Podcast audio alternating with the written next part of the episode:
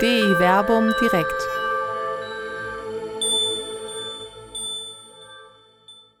Kirche, Weg oder Ziel? Mit Dr. Werner Kleine und Dr. Till Magnus Steiner.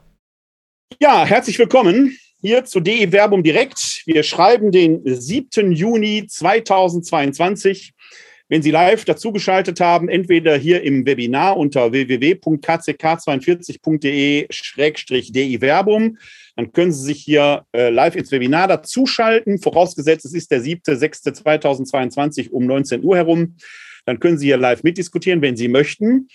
Äh, ich begrüße Sie aber auch sehr herzlich, wenn Sie live bei Facebook da sind. Vielleicht schauen Sie sich aber auch hinterher die Aufzeichnung bei YouTube an oder hören sich den Audiomitschnitt äh, in unserem Podcast an.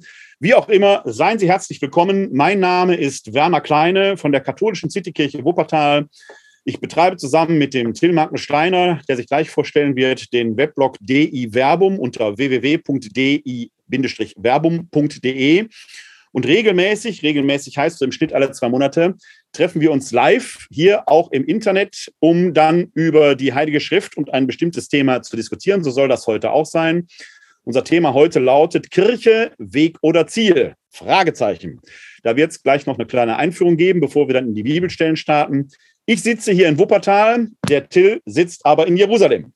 Genau, ich sitze in Jerusalem und ganz, ganz früher haben wir sogar mal zusammen in Wuppertal im Berliner Plätzchen haben wir uns getroffen und das da live gemacht. Aber die Pandemie ist immer noch so weit, also die Folgen immer noch gab, dass wir es lange nicht mehr geschafft haben. Aber ich hoffe, das passiert auch bald wieder einmal. Das hängt dann von vielen Faktoren ab, weil ich eben meiste Zeit meines Lebens hier in Jerusalem bin, wo ich eben lebe und arbeite. Ich bin Alttestamentler, arbeite hier in einem wissenschaftlichen Projekt, aber mache eben viel, was wir hier machen. Das heißt, über Bibel reden, über einen, einen weiten Kontext, also nicht nur wissenschaftlich hinter verschlossener Tür, sondern öffentlich das erklären, was unser Fundament des Glaubens ist, Bibel. Und das machen wir heute Abend auch und das zu einem brisanten Thema. Kirche ist nämlich ein brisantes Thema.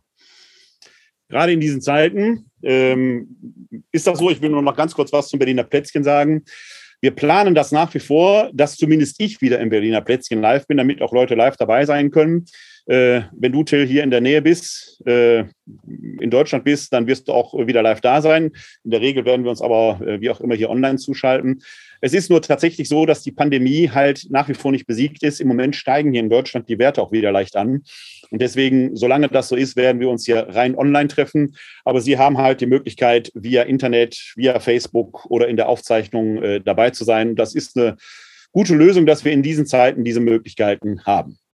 Und das gilt ja dann auch bei, bei der Live, äh, bei dem Live-Aufnahme. Man kann mal Kommentare schreiben und Fragen stellen, aber auch wenn Sie das nachher oder wenn ihr das nachher anguckt, das Video, könnt ihr immer noch gerne Fragen drunter schreiben, weil wir sind dann halt nicht mehr live zu sehen, aber wir können live antworten in den Kommentaren. So ist das. Ich versuche auch hier parallel äh, zu unserem äh, Gespräch hier via Zoom den Stream so ein bisschen im Auge zu behalten, um dann zu gucken, wenn da Kommentare reingehen. Die ersten sind auch schon eingegangen. Wir haben jetzt gerade zum Beispiel eine Zuschauerin aus Böblingen, kann ich dir sagen, oder äh, natürlich hier aus Wuppertal, das ist ganz klar. Und äh, jemand grüßt aus der Eifel. Die Eifel ist groß, aber herzliche Grüße in die Eifel zurück. Schöner Landstrich. Äh, wir freuen uns generell auch über die Grüße, wenn Sie uns hier reingeben in, den, in die Kommentare. Also seien Sie alle herzlich willkommen. Wenn Sie Fragen haben, können Sie die gerne auch in die Kommentare hineinschreiben. Ich habe so ein bisschen gerade Probleme mit dem Stream hier, aber ich versuche das einigermaßen im Blick zu halten. Und wenn ich mal einen Blick drauf werfe, und da ist eine Frage von Ihnen dabei. Versuche ich die hier live einzuspielen und Till oder ich äh, werden dann versuchen, die zu beantworten. Ja, Kirche, Weg oder Ziel? Äh, es wird ja viel über die Kirche diskutiert und äh, gerade äh, heute habe ich wieder einen Beitrag äh, in der sicherlich eher konservativen Zeitung, äh, Neue Züricher Zeitung, gelesen, wo auch darüber wieder diskutiert wurde, auch über den synodalen Weg, muss man ja im Moment aufpassen. Wir haben den synodalen Prozess, den weltkirchlichen Prozess, der aus dem Vatikan kommt. Hier in Deutschland gibt es den synodalen Weg. Und die Frage ist immer, wie kann die Kirche in die Zukunft kommen? Unser Erzbischof von Köln hat vor einiger Zeit für den pastoralen Zukunftsweg noch so einen Weg mal ausgelobt, dass wir die Menschen zu Christus führen sollen, auf dass die Kirche wachse. Also die Kirche scheint da immer irgendwo ganz wichtig zu sein. dass die Kirche wachsen soll. Und die große Frage ist eben, wozu ist die Kirche eigentlich da? Mich beschleicht manchmal das Gefühl, dass die Kirche ein Selbstzweck geworden ist. Ich äh, äh, polemisiere jetzt stark, also man muss die Ironie, muss man ja sagen, wenn man ironisch wird, muss man das in diesen Zeiten immer anmerken, sonst verstehen die Leute das falsch. Die Kirche hat so einen Vereinscharakter bekommen, wo es äh, darum geht, per Marketing die Leute wieder in die Kirche zu bekommen.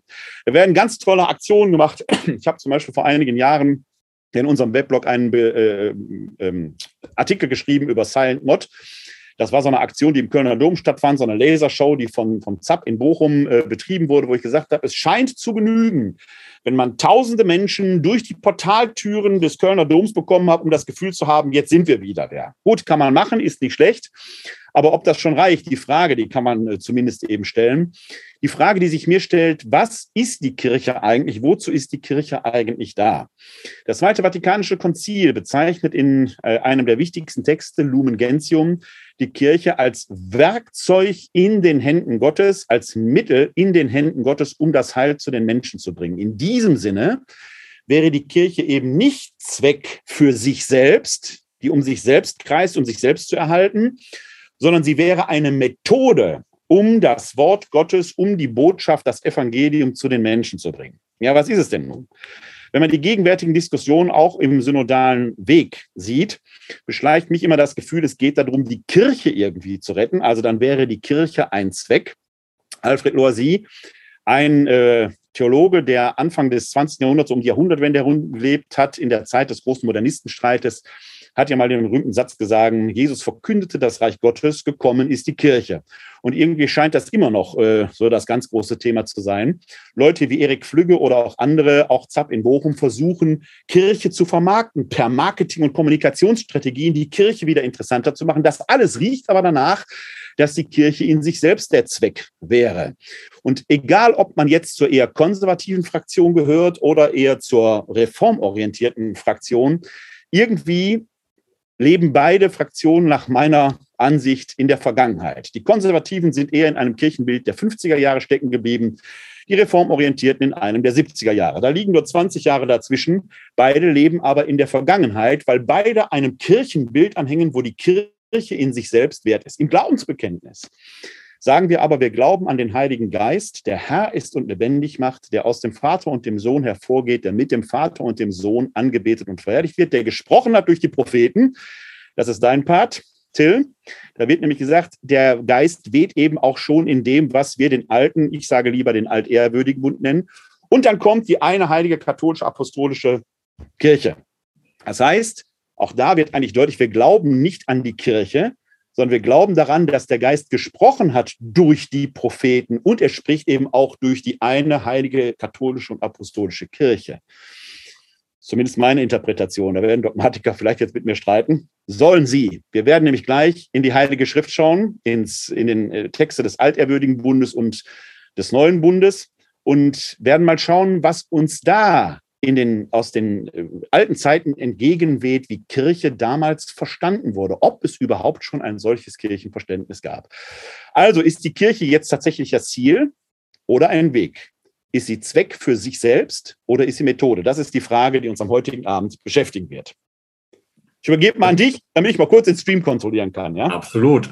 Ich wollte nämlich überleiten zu dem interessanten Punkt, dass wir zusammensitzen als Neutestamentler und Alttestamentler.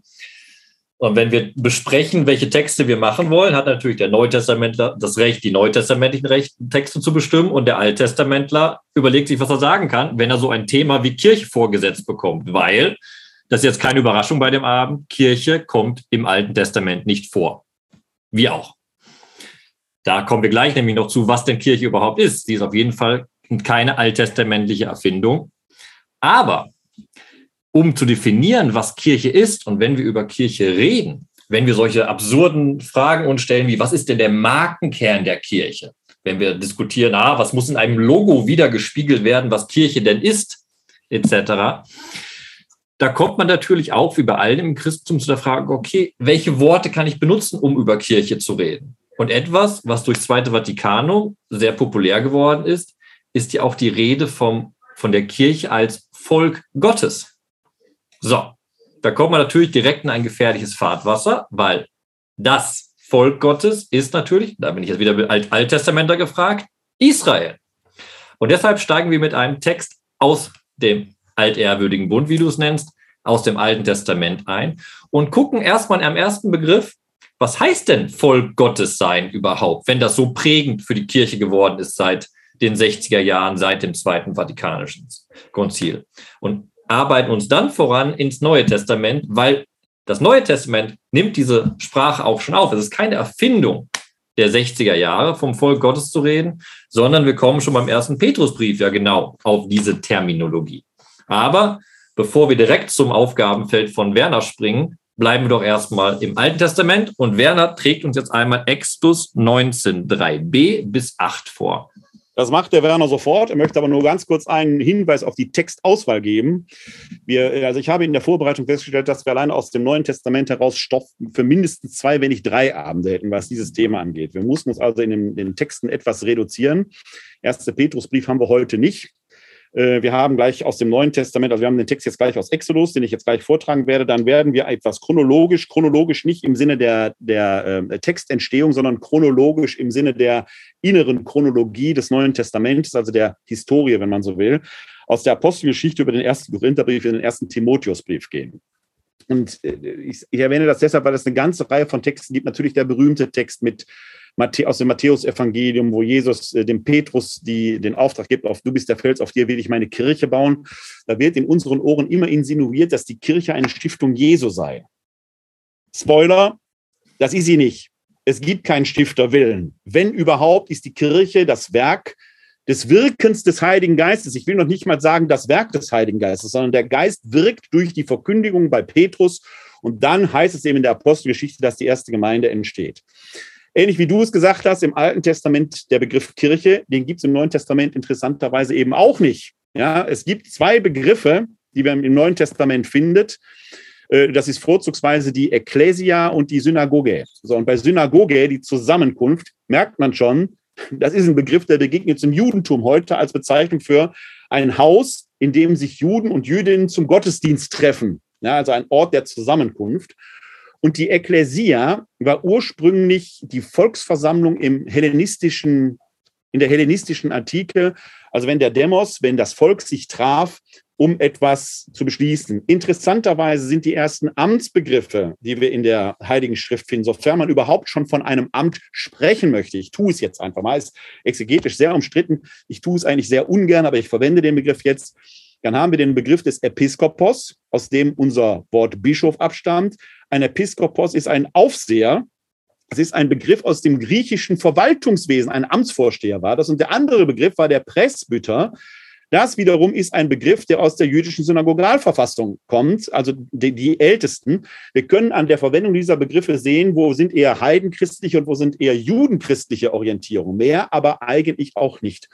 Das aber jetzt mal nur so als Rahmen, weil wir eine Einschränkung der Texte, eine Auswahl da vornehmen müssen, damit wir es heute nicht ganz aus dem, äh, aus dem Ufer läuft.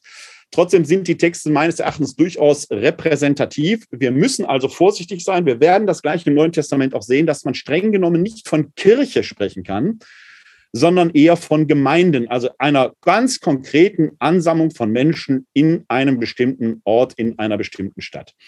So, jetzt jetzt will ich auch noch ein Vorwort machen. Aber natürlich, selbstverständlich, selbstredend. Du musst immer das letzte Wort haben. Die, die Exe, der Exegese des Abends verschiebt sich leicht. die, nachfolgenden, die nachfolgenden Sendungen wolltest du es haben, verschieben sich leicht. Ich, ich, schalte, ich schalte zu Konrad Tönjens nach Jerusalem. Erstens, du hast gesagt, wir mussten eine Auswahl aus vielen Texten treffen.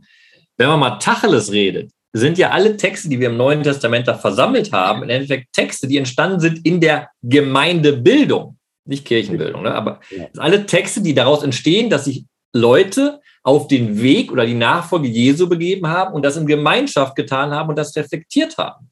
Die Evangelien sind in Gemeinden entstanden. Und noch viel prägender und auch für mein Kirchenbild wichtig, Paulus kommuniziert mit den Gemeinden, die an den verschiedenen Orten entstehen, wo er zum Beispiel war, aber auch wo andere gegründet wurden. Das heißt, da ist ein, ein Prozess des Entstehens. Im Endeffekt sind alle Texte des Neuen Testaments Texte, die uns etwas sagen über Gemeinde Und dann, wenn wir drei Sprünge weitermachen in der Geschichte, auch über Kirche, Entstehung, wie das sein könnte. Und da jetzt nochmal für mich vorher schon mal nochmal einen Strich setzen und ganz klar sagen, zum Beispiel, das muss wir auch auf den Tisch legen, wenn ich über Kirche nachdenke, ist ein Kirchenbild für mich das, was bei Paulus passiert. Er hat viele Gemeinden, das ist kein großes Einheitsdach drüber, sondern mit diesen Gemeinden kommuniziert er, er wirbt um sie, er ringt mit ihnen, die Gemeinden ringen mit ihm. Das ist unglaublich lebendiges Durcheinander, was sich aber alles zusammen auf den einen Weg Jesu begibt. Und das ist ein sehr interessantes Kirchenbild, das mich fasziniert, dass eben kein so gedachtes, von oben nach unten, klar gegliedertes, sondern das sind lebendige Gemeinden, die miteinander kommunizieren und ringen, wie sie den Weg Jesu gehen sollen. Wir steigen jetzt aber ein, bevor du das. Ah, ganz, ganz kurz, weil es gibt eine Frage von dem Roland Pink, die stelle ich dir jetzt, weil es in meinen Augen deinen Bereich betrifft. Wer sind denn heute die Propheten? Können wir darauf eine Antwort geben, Till? Als Getaufter sind wir alle Propheten. Das sowieso, aber im Glaubensbekenntnis sind die Propheten eher die eben, die aus dem alten Bund zu uns sprechen. Äh, das ist so der Terminus technicus, genauso wie im Tanach wir diese Dreigliederung eben haben: Torah, Nevi'im, Ketuvim. Und, äh, ja, aber da, ganz kurz, bevor du jetzt hier so aufmachst. Natürlich, wenn wir über Propheten reden, vor allem Altes Testament, man darf aber nicht verschweigen, zu neutestamentlicher Zeit, in der Didache und so weiter, am frühen Christentum gab es immer noch Prophetie. Und wenn wir ernst nehmen, was wir sind als getauft, das habe ich eben nicht nur dahin gesagt, sind nein, nein, klar. Könige, Priester und Propheten. Ja. Prophetie ja. gibt es bis heute. Kein Widerspruch, zumal ja auch im ersten Korintherbrief äh, in der großen Rede über die Charismen äh, die Propheten eben auch erwähnt werden, auch dass es Propheten braucht, um zum Beispiel die Zungenrede auszulegen. Von daher gebe ich dir recht, äh, äh sowieso recht. Wie könnte ich dir nicht recht geben? Wäre ein Sakrileg.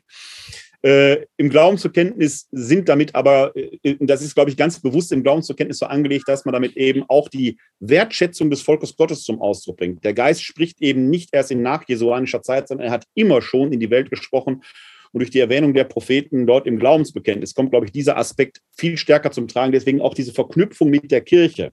Wir glauben eben nicht an die heilige katholische Kirche, sondern der Geist spricht durch die katholische, äh, die eine heilige katholische und apostolische Kirche.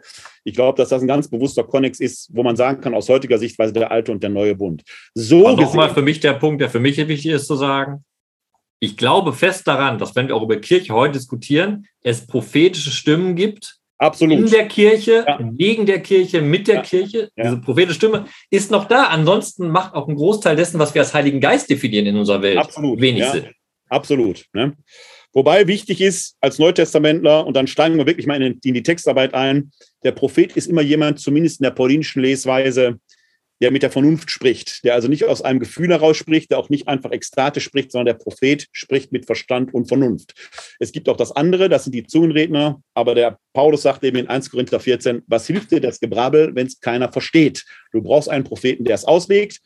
Warum also brauchst du erst das Gebrabbel? Der Prophet kann es dir direkt, direkt äh, so mit Vernunft äh, sprechen. Ich sage, betone das immer, weil wir immer noch nach wie vor Charismaten unter uns haben, die meinen, die Zungenreden, das ekstatisch wären das Unplus-Ultra liebe Leute, glaubt nicht nur, was irgendwelche Leute euch sagen. Lest in der Heiligen Schrift, lest selber nach oder schaut DI Werbung, dann erfahrt ihr es auch.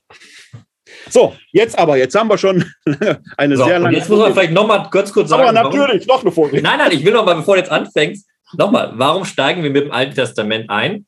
Weil jetzt, wir sind im Buch Exodus, wir sind eigentlich mitten in der Entstehung des Volkes Israel. Am Anfang des Buches Exodus gibt es Israel. Das Buch Genesis ist ja mit den Erzeltern beschäftigt. Am Buch Exodus Beginning, das Volk Israel ist da, wird in Ägypten bedrückt und Gott rettet sein Volk aus dem Sklavenhaus und führt es hin zum Berg Sinai, wo wir uns jetzt befinden.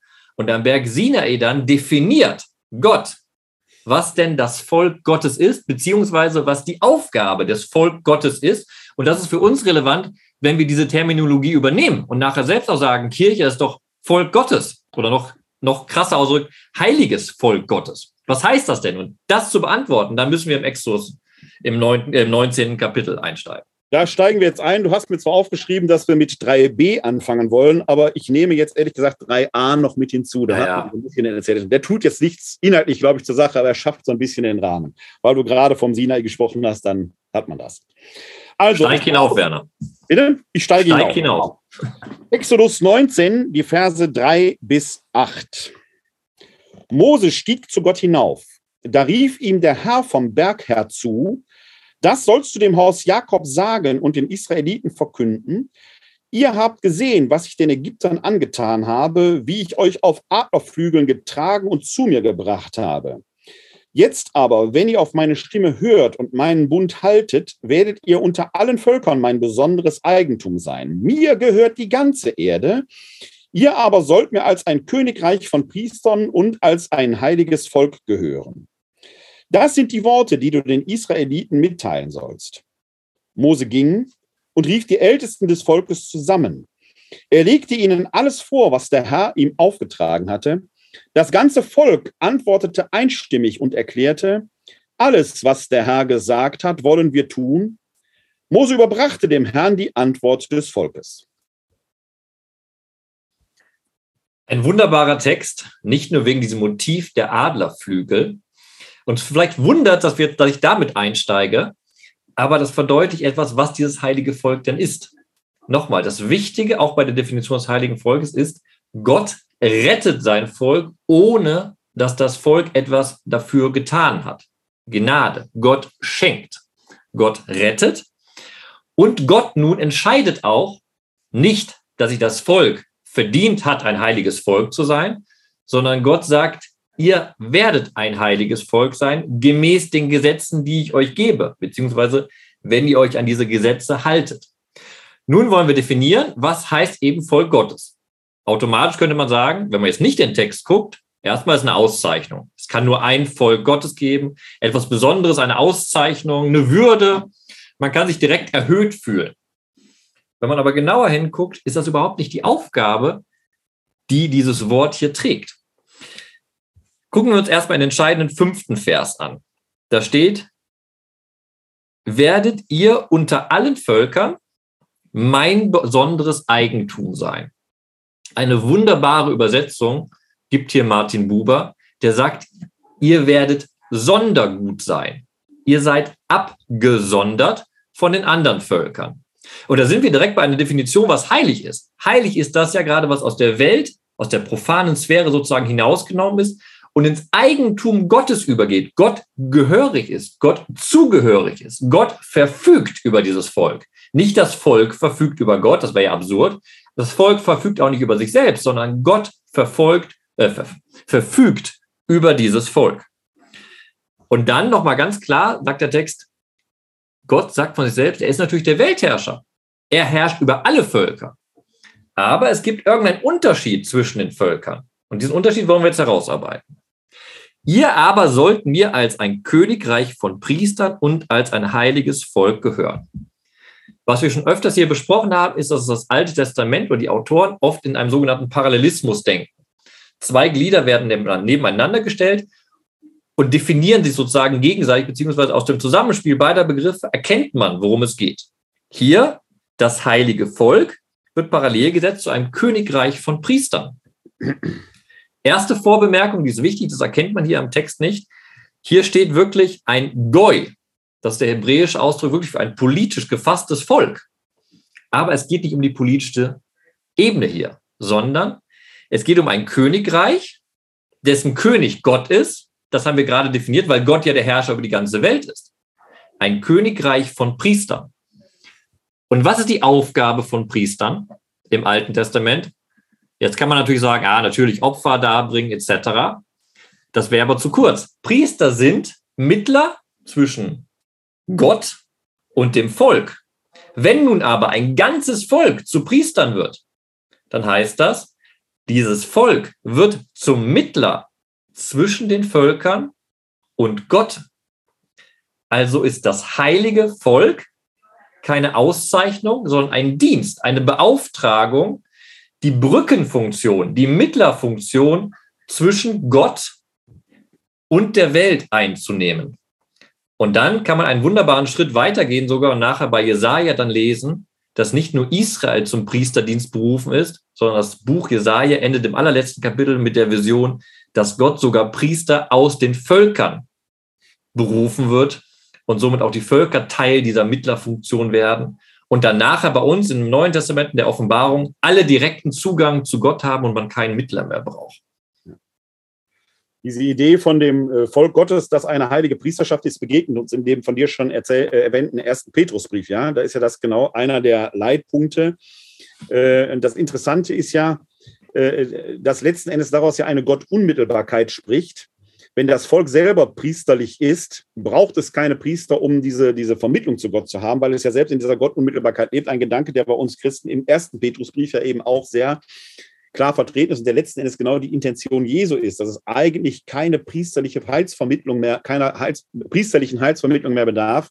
Umso interessanter ist ja, dass sowohl das Volk Israel eine Priesterschaft ausgebildet hat später, die ja Sühnekulte vollzieht und wir in der christlichen Geschichte das ja eben auch kennen, dass wir plötzlich solche äh, Menschen dann haben, Männer haben, Männer sind auch Menschen, die dann für sich in Anspruch nehmen, Heilsvermittlung zu sein, das in einer gewissen Exklusivität haben. Die ursprüngliche Intention, die uns in der Heiligen Schrift begegnet, hier im Buch Exodus, aber eben auch im Neuen Testament, ist eigentlich, dass es diese Heilsunmittelbarkeit gibt, die keine, keiner Satz der totalen Vermittlung mehr bedarf offenkundig sind wir Menschen aber nicht so, dass wir dieses Heilsangebot Gottes so annehmen. Wir trauen dem Brat nicht über den Weg. Wir brauchen es dann doch eben amtlich, weshalb es dann im Neuen Testament ja oder in der nachneutestamentlichen Zeit diese Amtsentwicklung gibt. Aber das, ist schön, das ist immer das schöne Beispiel von Menschen, dass man immer eine Struktur schafft. Sobald du eine ja. Gruppe hast, ja. am besten im Deutschen natürlich, sobald du eine Gruppe von Menschen hast, gründet sich ein Verein. Und ein Verein Absolut. braucht eine bestimmte Struktur. Ja. Ja, da, damit bist du schon bei dem Thema, das wir in unserer Vorrede hatten, dass die Kirche sich wie ein Verein geriert. Ne? Dass, dass letzten Endes genau dieses eschatologische Moment auch gegenwärtig wieder einmal zu verlieren droht. Dass Propheten, um es mal zu sagen, Rasin, Klammer auf, wir haben gerade übrigens äh, via Internet äh, ein Lob bekommen Gabi Mazzari schreibt, ich denke, wir erleben hier zwei sehr gute, gemeint sind Propheten am Bildschirm. Ich vermute mal, dass du und ich gemeint sind. Vielen Dank für das Lob. genau. Ja, hinter dir ist keiner. Zumindest sieht man, sieht man den, der bei dir steht. Wie auch immer. Ähm, ich habe auch noch ein paar äh, Anmerkungen bzw. Fragen, weil die mich interessieren. Das eine ist, die Anmerkung ist, äh, dieses Bild von den Adlerflügeln ist uns Katholiken, ich glaube Protestanten auch, ja sehr vertraut aus einem sehr berühmten Kirchenlied. Lobe den Herrn, da kommt das ja drin vor, der dich auf Adlers Fittichen geleitet. Das geht ja hier auf diese Stelle zurück. Das war einfach nur noch so eine Assoziation, die ich hatte.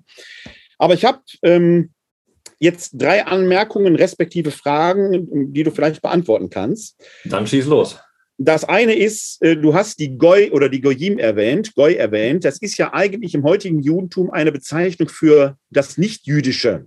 Ne, das, äh, das würde mich interessieren wie dieser Begriff dann hier reinkommt, beziehungsweise wie es zu dieser Abgrenzung kommt. Dann ist mir aufgefallen in Vers 3 direkt zu Anfang diese, ja, ich sag mal, scheinbare Unterscheidung zwischen dem Haus Jakob und den Israeliten, was ja, glaube ich, in der Summe eigentlich dasselbe ist oder dieselbe Zielrichtung hat. Aber äh, ich, ich lese gerade von Michael Wolfsohn die, wie heißt das, eine neue jüdische Weltgeschichte oder so ähnlich, das neueste Buch von ihm ich, ich habe es erst angefangen, aber in den ersten Kapiteln kommt er genau schon auf diesen Volk Gottes Begriff zu sprechen, die unterschiedlichen Bezeichnungen Israels. Deswegen bin ich da gerade so ein bisschen sensibilisiert für. Äh, und die dritte Bemerkung, die ich habe, ist, du hast dieses Abgesondertsein hervorgehoben. Das ist eigentlich jetzt eine, eher eine Anmerkung, weniger eine Frage.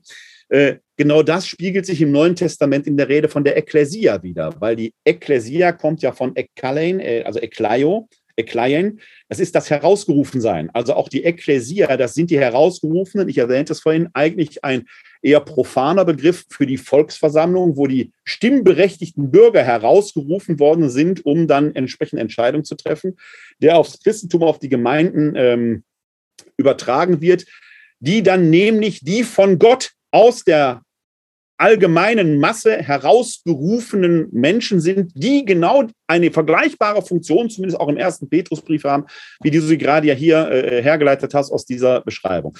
Das letzte eher eine Anmerkung, aber vielleicht kannst du etwas zu diesem Begriff Goy und zu diesem Haus Jakob und Israel sagen.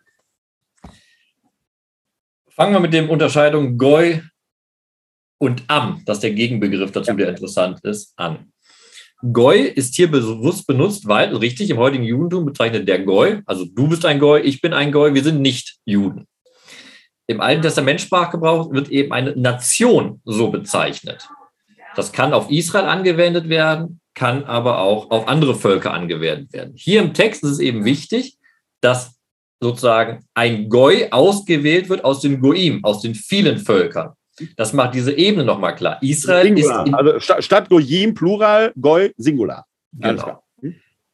Israel ist ein Volk unter vielen, aber es ist berufen, um deine Wortwahl aufzunehmen, um dieses Königreich der Priester zu sein. Die Unterscheidung ist sehr interessant, weil im Buch Deuteronomium kommt dieser Begriff eines heiligen Volkes, der nicht so oft vorkommt im Alten Testament, auch vor. Im Endeffekt kommt er nur hier im Exodus-Kapitel vor, im Buch Deuteronomium und im Buch Levitikus. Das war's. Im Buch Deuteronomium kommt der Begriff des Goi in dem Falle nicht zu, sondern da heißt immer Am. Da wird auch eine deutliche Unterscheidung gemacht zwischen den Völkern und dem Am Israel, dem Volk Israel. Das verwirrt ein bisschen, weil beides im Endeffekt Volk heißt. Aber wenn man die Nuancen genau kennt, unterscheidet man bei Goi sozusagen ein Volk, eine Nation, eine Entität in dieser Welt mit dem Begriff Am, der viel stärker auf die Verwandtschaft abzielt. Und dann wird es interessant im Buch Deuteronomium, weil es dann im Endeffekt eine Verwandtschaft mit Gott ist. Also nochmal ein näher herangezogen sein an Gott, eine direkte Nähe nochmal erzeugen, was sich dann hier wieder sehr, sehr schön spiegelt im Text, wenn er betont, dass wir eben das ganze Volk Israel Priester sind. So, das war zu dem Begriff. Und daran schließt sich vielleicht auch ein bisschen die Erklärung, warum denn jetzt die Haus Jakob und die Israeliten? Da haben wir wieder zwei Begriffe. Einer würde eigentlich reichen, aber wir sollen einander erklären. Und der, die Personen, die viel in Genesis lesen, wissen, dass ja Jakob und Israel wie viele Personen sind, Werner? Ja, das, äh, wenn man Richard David Precht nehmen würde, könnten es viele sein, aber es ist ja historisch gesehen eher eine Person. Eine Person. Jakob wird umbenannt in Israel und die Israeliten stammen alle aus dem Haus Jakob. Ich liebe also die Testfragen von dir. Ich komme immer ein bisschen vor wie als Diplomstudent in meiner AT-Prüfung, aber ist okay. aber du antwortest ja meistens richtig, das passt ja. Danke, danke, bestanden, hurra. Und das ist das Schöne, stärker nochmal durch diesen Begriff des Haus Jakobs wird nochmal stärker die Verheißung aus dem alten, aus dem Genesis kommenden äh, her, herausgestellt, Haus Jakob. Alle, alle Verheißungen der, an die Erzeltern spiegeln sich nochmal darin wieder in dem Volk Israel, was ja ab dem Buch Exodus dann wirklich auftritt. Und deshalb spielt das beides wunderbar mit nochmal zusammen. Das eigentliche Volk, die Bnei Israel, die Söhne Israels, aus dem Hause Jakobs, was ja im Endeffekt dann die Erzelternzeit mit der Exoduszeit wunderbar verbindet. Mhm. Okay. Was mir jetzt noch auffällt, ist natürlich diese Rede von, von dem äh, Königreich von Priestern. Äh, die man als Neutestamentler natürlich in einer abgewandelten Form begegnet. Ich will jetzt nicht so auf dem ersten Petrusbrief rumreiten, äh, äh weil wir da natürlich diese ausgewählte Priesterschaft auch haben, aber diese Rede vom Königreich ist ja gerade im Johannesevangelium, diese Basileia tu Theu, ne? also das Königreich Gottes, das sind ja auch Anklänge, die wir äh, im Neuen Testament immer wieder finden wo man natürlich jetzt hier nochmal die Bedeutung auch des alterwürdigen Bundes, also der Texte des, des Alten Testamentes nochmal sieht, weil die da vorgeprägt sind und wir letzten Endes eigentlich eine Verlängerung ähm, da haben, eine weiter, ein Weiterdenken, also kein, kein Bruch, sondern eigentlich ein, ein Weiterentwickeln äh, dessen, was hier schon vorgeprägt und vorgedacht ist.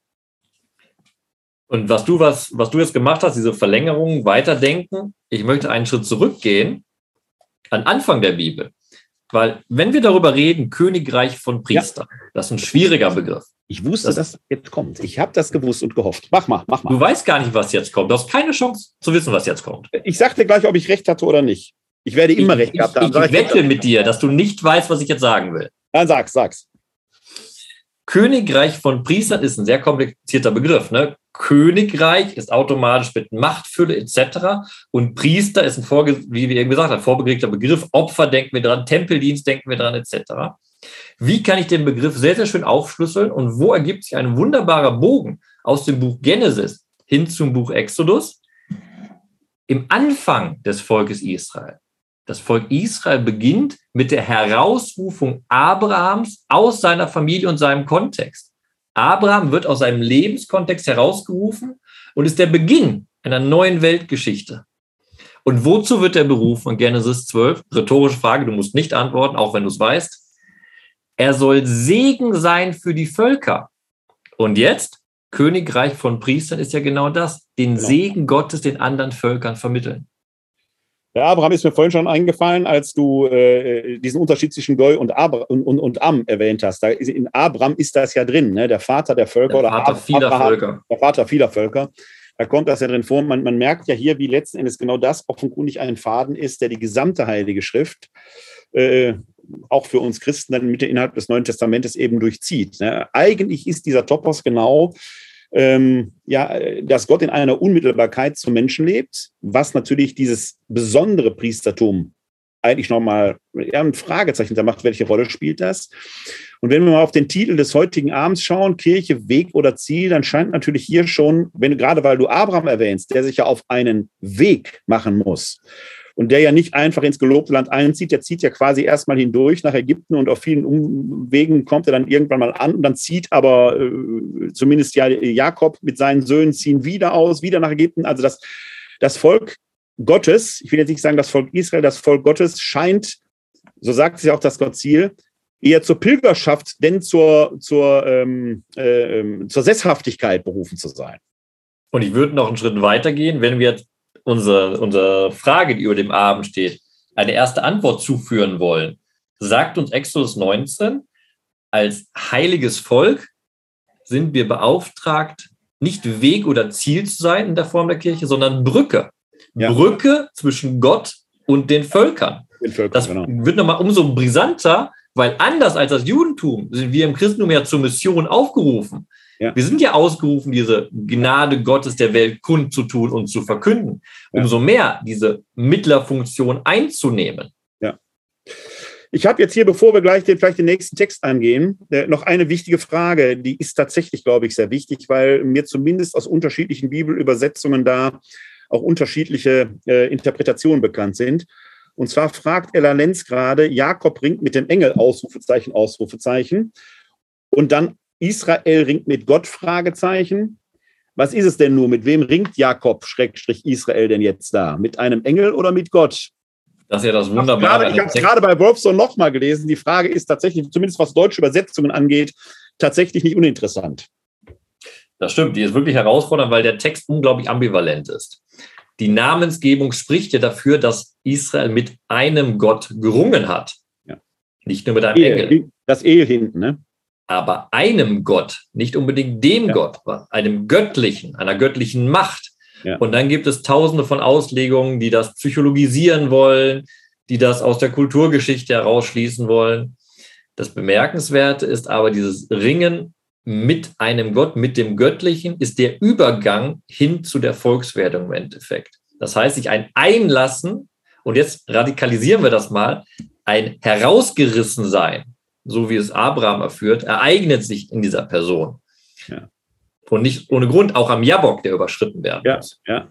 Also könnte man jetzt mal, sagen wir mal, äh, äh vielleicht wäre das mal ein eigenes Thema, das, das wir verfolgen können, weil das natürlich so, wie gesagt, in der Übersetzungstradition tatsächlich sehr, sehr ambivalent wiedergegeben wird könnten wir für jetzt festhalten, wir können eigentlich gar nicht genau entscheiden, ist es ein Engel oder ist es Gott, sondern er ringt mit dem Göttlichen. Wäre das jetzt ein Kompromiss, den wir zumindest jetzt. Äh, das ist der von mir gewählte Kompromiss, um das deutlich zu machen. Das Göttliche ist nämlich offen für einen Boten Gottes sowie auch für Gott selbst. Ja.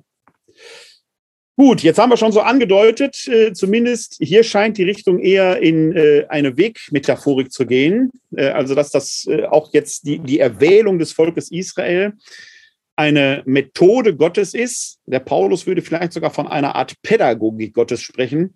Also ich sage mal, eine didaktische Methode Gottes ist, sein Heilsangebot in die Menschheit hineinzutragen und das Volk Israel wäre quasi der Träger äh, dieser Botschaft, um es in die Welt hinein zu verkünden. Könnte man das so zusammenfassen? Ja, ihr habt ja bewusst eben den Begriff Brücke benutzt, weil das ja, nochmal ja, ja. dieses Instrument genau. im Endeffekt. Eine Brücke dient nur. Sie ist ja. nicht aktiv. Ja. Schauen wir mal ins Neue Testament. Wir haben da, wir, wir ähm, schauen da mal in die Apostelgeschichte, Kapitel 18, die Verse 24 bis 28. Ähm, ich werde gleich noch ganz kurz einen Vers aus der Apostelgeschichte 9.2 ähm, beziehungsweise 9.1 folgende an, äh, äh, triggern. Aber wir schauen jetzt erstmal in die Apostelgeschichte Kapitel 18, Verse 24 bis 28. Und weil es ein neutestamentlicher Text ist, darfst du lesen. Mit großer Freude. Ein Jude namens Apollos kam nach Ephesus. Er stammte aus Alexandria, war redekundig und in der Schrift bewandert. Er war unterwiesen im Weg des Herrn er sprach mit glühendem Geist und trug die Lehre von Jesus genau vor. Doch kannte er nur die Taufe des Johannes. Er begann mit Freimut in der Synagoge zu sprechen. Priscille und Aquila hörten ihn, nahmen ihn zu sich und legten ihm den Weg Gottes noch genauer dar. Als er nach Achaia gehen wollte, schrieben die Brüder den Jüngern und ermunterten sie, ihn aufzunehmen. Nach seiner Ankunft wurde er den Gläubigen durch die Gnade eine große Hilfe. Denn mit Nachdruck widerlegte er die Juden, indem er öffentlich aus der Schrift nachwies, dass Jesus der Christus ist. Vielleicht einen ganz kurzen ähm, Einstieg in die Apostelgeschichte, mit was für einem Text wir es hier zu tun haben. Die Apostelgeschichte gehört zum sogenannten lukanischen Doppelwerk. Das besteht aus dem Lukas-Evangelium und eben der Apostelgeschichte. Beide Texte sind innerlich miteinander verbunden. Die Schnittstelle ist gewissermaßen, wenn man so will, die Himmelfahrt Jesu. Lukas Evangelium drängt die gesamte Bewegung auf Jerusalem als im Zentrum des Heilsereignisses Kreuzestod und Auferstehung zu. Und in der Apostelgeschichte geht es quasi von Jerusalem in die ganze Welt. Das ist im Prinzip das, was wir im Buch Exodus hatten die Träger des Evangeliums, die Apostel und die ersten Verkünder sollen jetzt in die ganze Welt hineintragen. In sich ist die Apostelgeschichte auch nochmal zweigeteilt, sagen wir mal grob in der ersten Hälfte. Die kreist sehr um die Ereignisse noch in Judäa, in Israel, um die Jerusalemer Urgemeinde. Und danach geht es dann um die große Heidenmission, das Apostelkonzil und wie sich das Evangelium dann in die ganze Welt verbreitet. Da tritt auch die Figur des Paulus auf, den wir ja oft Apostel Paulus nennen. Bemerkenswert ist, dass der Lukas sich weigert, ihn Apostel zu nennen. Weil in der lukanischen Definition, und da merkt man dran, dass diese ganzen, dass auch das eine Nebenbemerkung, ein äh, Topos, der ja heute sehr oft bemüht wird, ist ja die berühmte Apostolin Junia aus dem Römerbrief.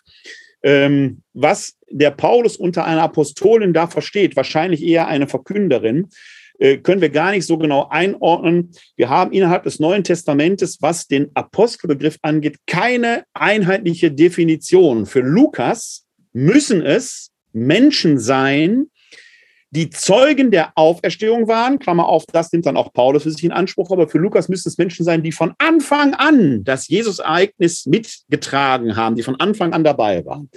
Das trifft in der lukanischen Definition aber nur für 14 Personen zu für, die, für den Zwölferkreis. Davon ist der Judas Iskariot ja ausgeschieden. Und dann werden am Anfang der Apostelgeschichte zwei weitere benannt. Der eine ist dann der Matthias, der nachgewählt wird.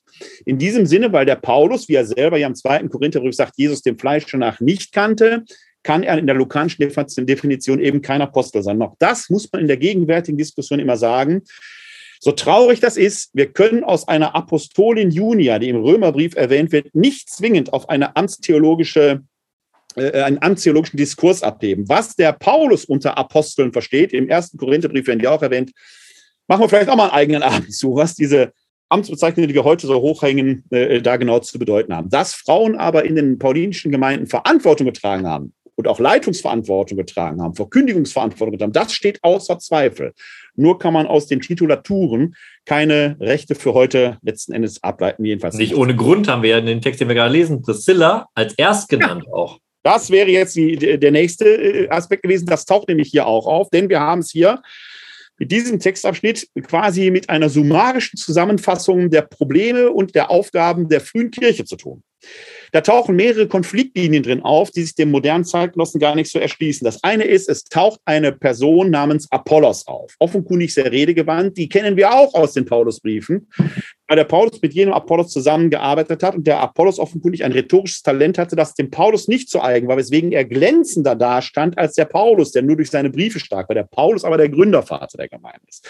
Also es gab offenkundig persönliche Veranlagungen, ich will bewusst nicht Charismen sagen, persönliche Veranlagungen, die damals auch zum Tragen kamen. Aber dieser Apollos scheint ein Johannesjünger gewesen zu sein, denn er hat die Taufe des Johannes empfangen.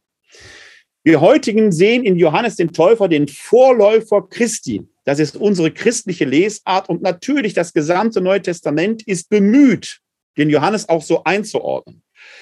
Historisch ist es aber so gewesen, dass die Johannesjüngerschaft eine sehr starke Konkurrenz zur Christusjüngerschaft darstellte. Nicht umsonst werden viele in Johannes dem Täufer den Messias gesehen haben. Noch heute gibt es im Nahen Osten kleine Gemeinden, die sich auf Johannes den Täufer als den Messias berufen, gerade so im Bereich Syrien, Iran, Irak, äh, Syrien, Irak.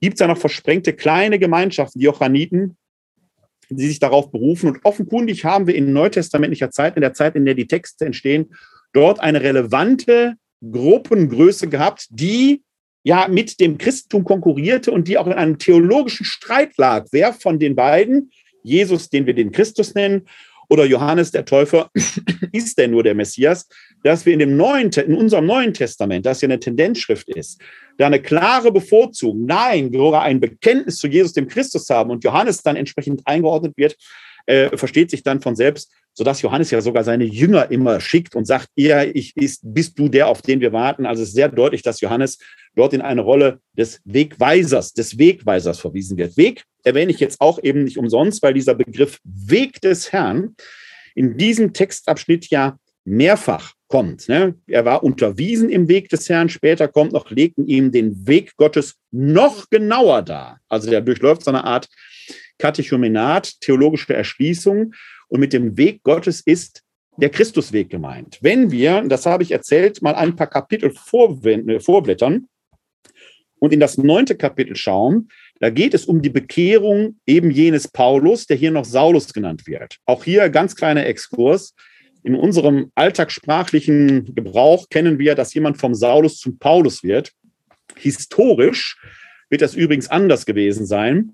Es gab übrigens hier in der Westdeutschen Zeitung von äh, einer, äh, einer Mitglied der jüdischen Gemeinde, der Frau Tutzinger, einen der besten Artikel auf 4000 Zeichen, den ich aus jüdischer Perspektive zum Thema Paulus je gelesen habe. Äh, Sage ich schon mal dem Christoph Schönbach, der hier mitschneidet. Vielleicht legen wir den hinter in die Shownotes mit rein, den Link dazu. Die auch nochmal sehr zu Recht darauf weist, dass der Paulus wahrscheinlich Saulus Paulus hieß. Saulus ist ja der latinisierte Name Shaul, also König Saul. Und Paulus heißt, das schätze ich sehr, weil ich mit meinem Nachnamen so heißt, einfach nur der Kleine. Es ist also der kleine Saul. Dass Paulus sich hinterher nur noch der Kleine nennt, passt zu seinem theologischen Anspruch, dass er sich vor Gott klein macht und das Große im Kleinen deutlich wird. Also da wird nicht aus einem Saulus ein Paulus, der hieß immer schon Saulus Paulus und er nennt sich hinterher nur noch Paulus. Das ist der historische Rahmen. Aber da heißt es im Kapitel 9, Vers 1 folgende, Saulus wütete noch immer mit Drohung und Mord gegen die Jünger des Herrn. Er ging zum hohen Priester und er bat sich von ihm Briefe an die Synagogen in Damaskus, um die Anhänger des Weges Jesu, Männer und Frauen, die er dort findet, zu fesseln und nach Jerusalem zu bringen. Auch hier die Anhänger des Weges des Herrn. Offenkundig hat man in dieser sehr frühen Phase des Christentums, der Lukas schreibt seine Apostelgeschichte etwa um 80 und blickt teilweise idealisierend auf eine Zeit zurück, die 50 Jahre zurückliegt. Das wäre von heute, ja, am Anfang habe ich schon gesagt, Reformkatholiken wähnen sich oft so in den 70er Jahren, kurz nach dem Konzil. Auch da wird heute vieles idealisiert. Es ist etwa der Zeitabstand, den wir heute im Jahr 2022 auf Anfang der 70er Jahre haben. Das ist der Zeitabstand, über den wir reden. Paul, äh, Lukas blickt darauf zurück und spricht dort dezidiert von Weg des Herrn. Das, was wir heute als Kirche bezeichnen, also die Gemeinden, waren also als etwas Fluides, etwas, was, das waren Leute, die auf dem Weg waren, die sich auf einen Weg begeben haben, der der Weg des Herrn beziehungsweise der Weg Gottes als Weg Gottes bezeichnet wird. Dritte Konfliktlinie, die wir hier haben, die aber das gesamte Neue Testament durchzieht, ist, die Frage zwischen Christen und Juden. Das Christentum war damals noch keine eigenständige Religion, also eine Kirche im Gegensatz zur Synagoge, wie man das vielleicht ab dem zweiten Jahrhundert bezeichnen kann. Und woraus ja auch viele, viele dramatische Ereignisse im Laufe der Kirchen und äh, der jüdischen Geschichte entstanden sind, gibt es hier noch nicht. Das Christentum verstand sich als eine, verstand sich selbst als eine innerjüdische Bewegung, die von den Juden nicht gutiert wurde oder von Teilen des Judentums nicht gutiert wurde. Da ist eine Konfliktlinie gegeben, die auch im Laufe der Geschichte immer größer wird. Vor allen Dingen haben wir innerhalb der christlichen Gemeinden eine Streitlinie zwischen Heiden und Judenchristen. Etwas, das uns heute, weil wir heute in der Regel alles ja Heidenchristen sind, nicht mehr so fassen können, was dahinter steckte. Es kreiste um die Frage, müssen wir die 613 Geh- und Verbote der Torah halten oder nicht? Das ist so die Konfliktlinie, die da ist. Das schingert in diesen Versen hier durch. Und der Weg Jesu, der beschrieben ist, ist eben ein eigener Weg, der zu Gott führt.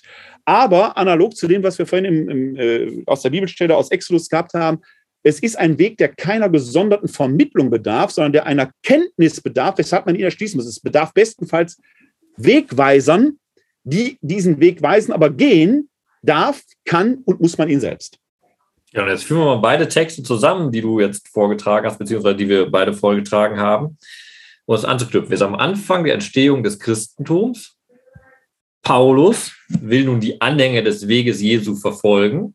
Wo macht er das? In den Synagogen. Wenn wir Apostelgeschichte lesen, wo geschieht die Verkündigung?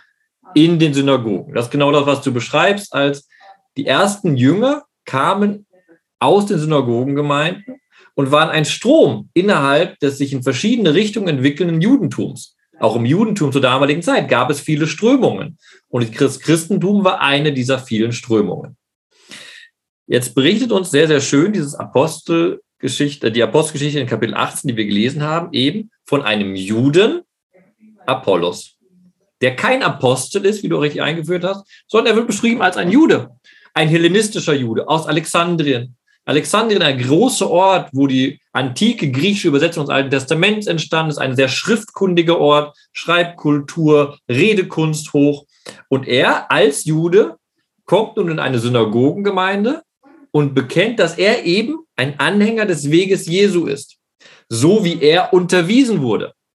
Er hat auch keine Offenbarung erhalten von irgendwo, sondern ein anderer Anhänger hat ihn eingeführt, hat ihm verkündet.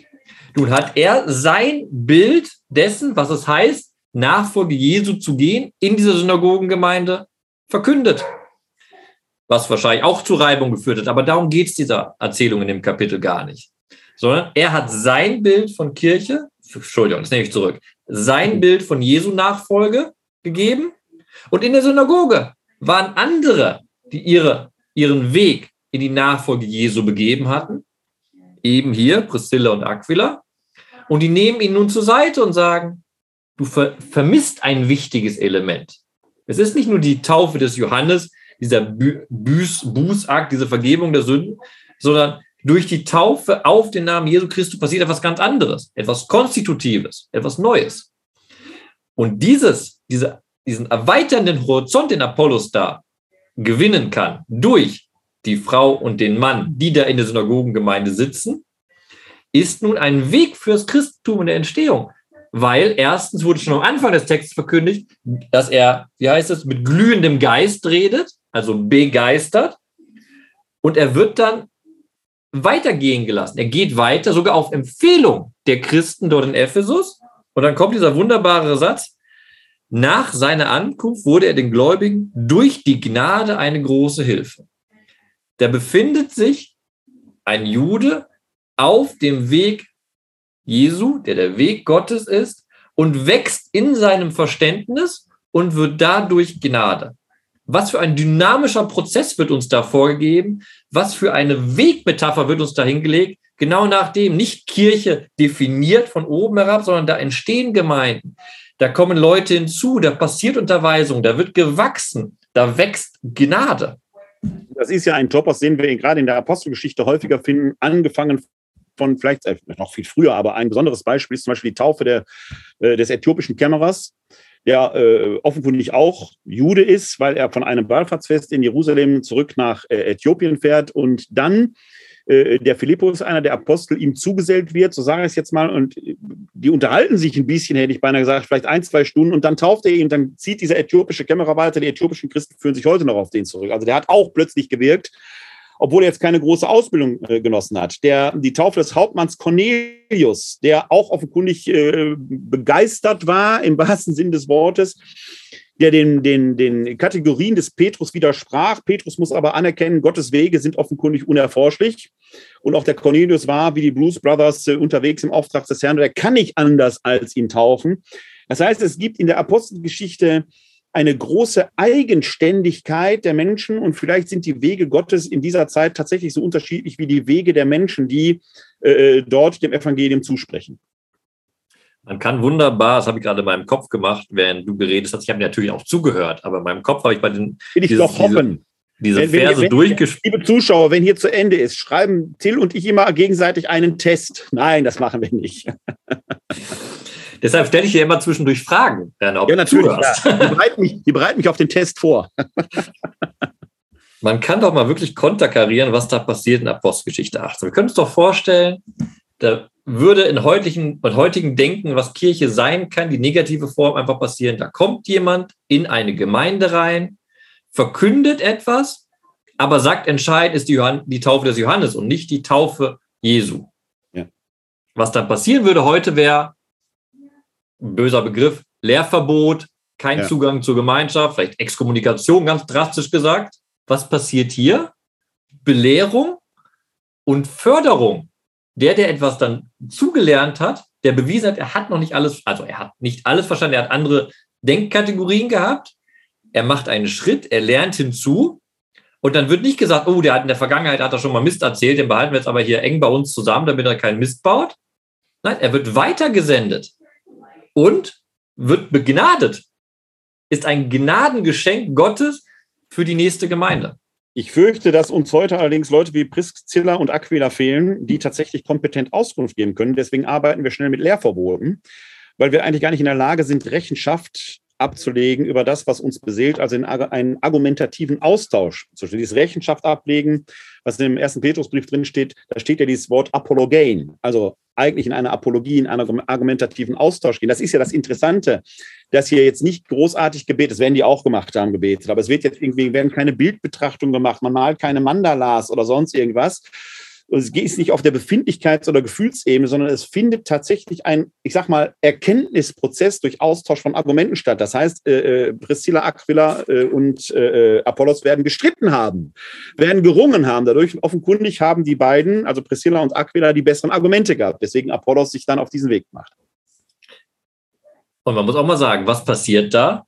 Priscilla und Aquila reden mit ihm und, und dann die anderen Gläubigen senden ihn aus mit einem Empfehlungsschreiben. Ja. Das ist jetzt nicht so, die schreiben keinen Brief an die Urgemeinde in Jerusalem. Guck mal, der ist der Apollos, kennt ihr den? Wir sind uns nicht sicher. Können wir den weiterschicken? Sollen wir den einsperren? Was machen wir denn? Die machen's. Im, im, im, in den Evangelien gibt es ja diese berühmte Figur, wo äh, die Apostel, also die, einer, die Leute der Zwölf zu Jesus kommen und sagen, da verkündet einer in deinem Namen und treibt Dämonen aus, aber ohne von dir beauftragt zu sein. Jesus, lass ihn, lass ihn machen. Also da, da, es gibt diese große Eigenständigkeit, halt da den Leuten etwas zuzumuten. Ich sag mal, wir sind ja hier im Erzbistum Köln, nicht nur, in anderen Bistümern gibt es das auch, aber hier im Erzbistum Köln kriegen wir, kriege ich es natürlich mehr mit, ja immer noch in diesem Zukunftsprozess drin. Und es finden momentan vielerorts, äh, das Projekt heißt Zusammenfinden, was vom Bistum kommt, vielerorts Diskussionen darüber statt, wie sollen die pastoralen Zuschnitte zukünftig sein. Und ich bekomme es gerade auch hier in Wuppertal, aber nicht nur mit, wie da die große Angst ist, wenn diese Zuschnitte so groß sind, wie dann die Hauptamtlichen das alles schaffen sollen. Und da ist etwas ganz Wesentliches nicht verstanden worden, was aber in den Konzepten beim pastoralen Zukunftsweg drin ist, dass es primär um die Zentralisierung von Verwaltung geht, aber um eine Dezentralisierung der Pastoral. Das heißt, da steckt eine Zumutung drin, dass Christinnen und Christen vor Ort als Getaufte und Gefirmte eigenständig den Weg vor Ort gehen, ohne dass immer ein Pfarrer da ist. Das ist etwas Neues. Das muss man immer wieder sagen. Das wird natürlich an dem einen Ort mehr gehen als an dem anderen. Das ist aber Teil des Spiels. Ja, und es wird auch sehr fluide sein. Es wird vielleicht sein, dass in 20 Jahren mal lebendiges Gemeindeleben, weil die Leute fehlen, etwas zurückgehen wird. An anderen Orten wird es aufblühen. Aber eigentlich haben wir in dieser neuen Weise oder in dieser Weise des Kircheseins, die da auf uns zukommt, die wir nur ahnen können, etwas, was wir in der frühen Kirche auch schon hatten. Es hängt an den handelnden Personen und es muss gar nicht zwingend so sein, dass es jetzt Hauptamtliche sind, sondern es hängt an der, ja, ich nenne es immer, äh, wir, wir müssen ja lernen, dass wir, also es gibt ja über diese Jüngerschaftsschulen, das ist ja ein großes Missverständnis. Ja? Die, die, die Apostel waren Jünger, solange Jesus da war. Mit der Himmelfahrt werden sie zu Zeugen ernannt. Wir brauchen nicht noch mehr Jünger. Jünger ist man, solange man in Ausbildung ist. Wir brauchen jetzt Zeuginnen und Zeugen, die, jetzt theologisch gesprochen, katholisch gesprochen, aus Taufe und Firmung einfach den Glauben in den Mitteln verkünden, den sie haben. Das ist das, was wir hier äh, in der Apostelgeschichte eigentlich erkennen. Natürlich brauchst du Zurüstung. Ne? Der Apollos wird zugerüstet. Ne? Klar, dafür wären die Hauptamtlichen dann da. Die Hauptamtlichen sind dann Priscilla und Aquila. Ja. Also, ich will jetzt nicht das große Fass aufmachen, aber nochmal, das ist, was ich vorhin auch gesagt habe. Why not? Why not?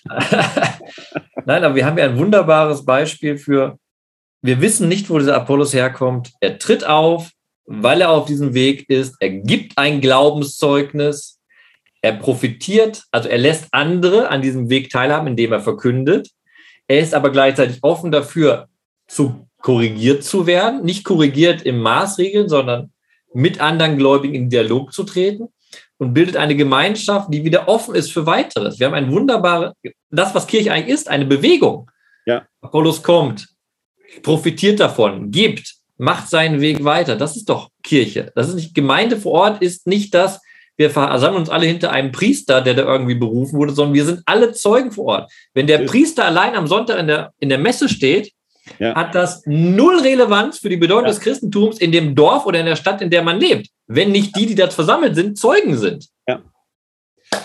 Damit sind wir jetzt quasi schon, ist eine gute Überleitung zum nächsten Text aus dem ersten Korintherbrief. Ich möchte aber vorher, weil Roland Penck äh, hier aus Wuppertal schreibt, das muss aber auch so kommuniziert werden, wenn es denn kommuniziert wird. Das bezieht sich sicherlich auf meine Bemerkung, was die äh, Trennung von, von Verwaltung und Pastoral angeht.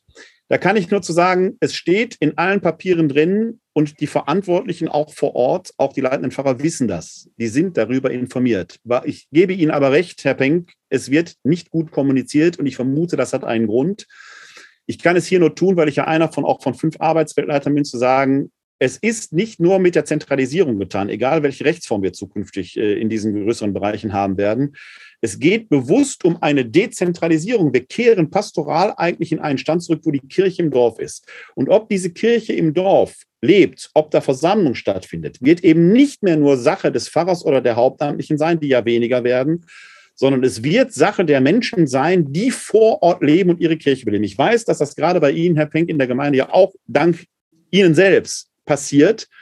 Tatsächlich hat unser Erzbischof, der ja lange Zeit sich gegen Wortgottesfeiern auch an Sonntagen gewandt hat, ja kurz nach seiner Rückkehr aus der Auszeit da offenkundig einen Schritt nach vorne getan. Es wird in Zukunft, so ist jedenfalls die derzeitige Lesart, das geben. Das ist wichtig. Also, es, ob kirchliches Leben stattfindet oder nicht, wird in Zukunft auch, nicht nur, aber auch eine Frage sein, ob sich Menschen vor Ort in ihren Gemeinden, an ihren Kirchorten tatsächlich auf diesen Weg machen. Das ist Bestandteil von Zusammenfinden. Es ist Bestand, ganz wesentlicher Bestandteil dieses Prozesses.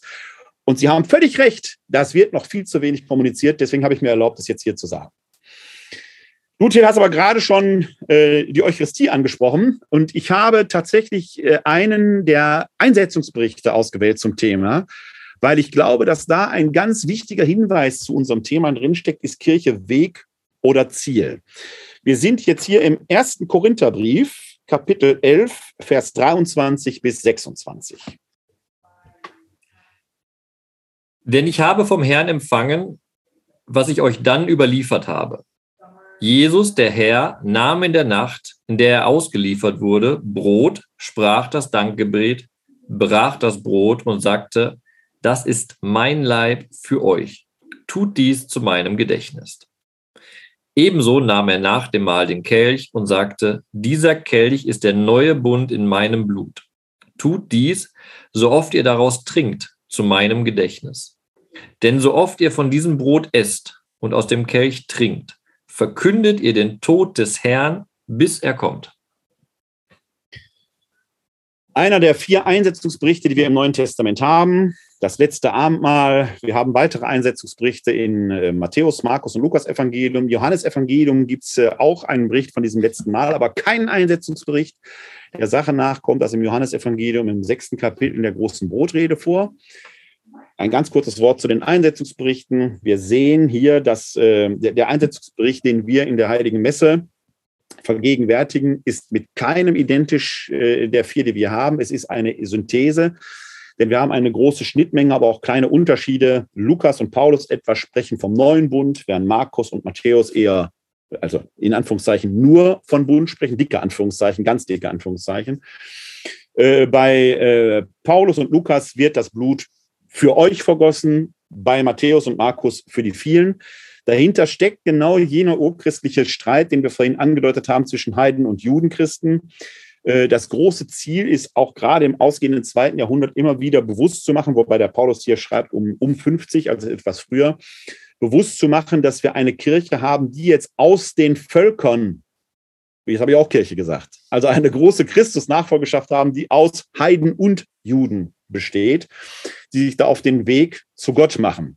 Und das muss man den judenchristlichen Gemeinden quasi immer wieder deutlich machen, indem man für die vielen schreibt, also auch für, für euch, aber auch für die vielen, die draußen sind und den Heidenchristen, die damals sicherlich eher vielleicht auch eine Art Minderwertigkeitskomplex gehabt haben.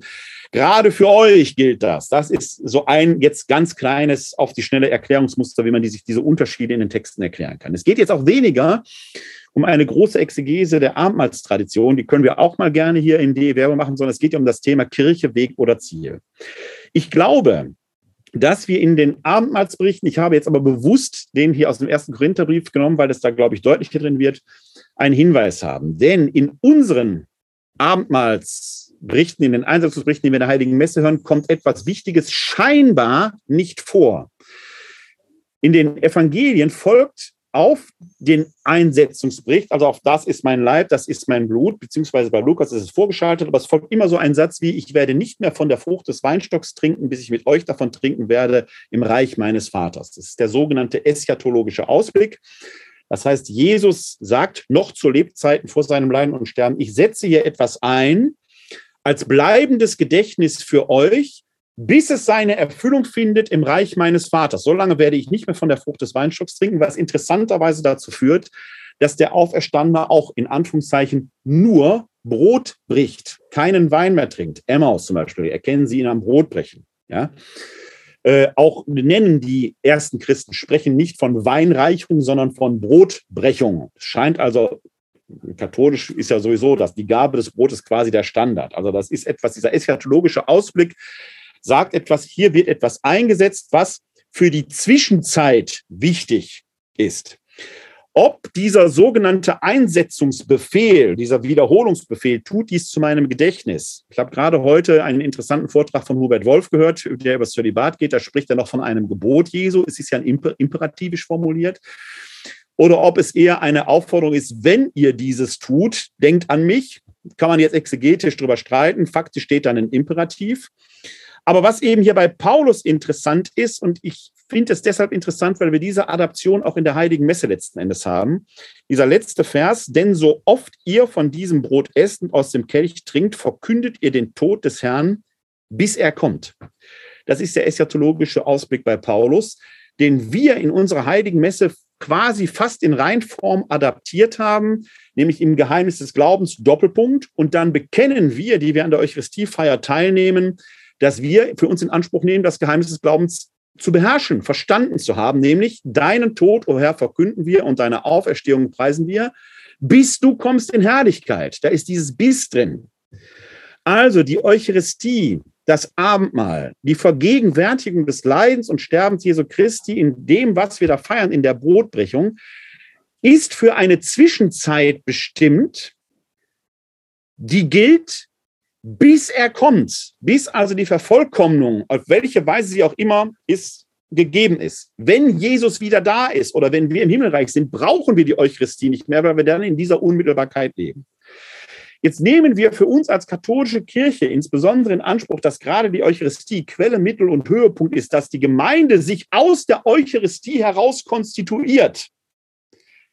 Ich habe diesen Text deshalb ausgewählt, weil diese Wegmotivik da drin ist. Es ist nicht das Ziel, sondern die Eucharistie ist eine, wie soll ich es nennen, wenn ich jetzt sage Wegzehrung, hört sich nach Totensalbe und nach, nach letzter Ölung an. Aber es ist quasi das Lunchpaket, ein bisschen polemisch formuliert, das Lunchpaket, das Jesus mit uns auf den Weg gibt, für die Zeit, wo er nicht sichtbar unter uns ist. Denn er ist ja an Himmelfahrt, er ist weg, er ist zum Himmel aufgefahren. Und für diese Zwischenzeit bis zur Vervollkommnung hin, in der wir auf der Pilgerschaft auf dem Weg sind, haben wir quasi als Testament, als Hinterlassenschaft, als Vergegenwärtigung das Abendmahl. Hier steckt also ein deutliches, auch wenn es nicht explizit so genannt wird, aber ein deutliches Wegmotiv drin. Aber man muss doch einen Satz hinzufügen, das ist nicht für uns eingesetzt, sondern der Text sagt ja, wenn ihr das macht, so oft ihr von dem Brot esst und aus dem Kelch trinkt, an, dieser, genau. an diesem Gastmahl teilhabt, dann verkündet ihr den Richtig. Tod. Wenn genau. wir dann nach vorne gehen und es empfangen, bestätigen wir und zeigen mit unserer Präsenz, wir verkündigen, dass Jesus Christus gestorben, aber eben auch auferstanden ist und zu Rechten Gott des Vaters sitzt.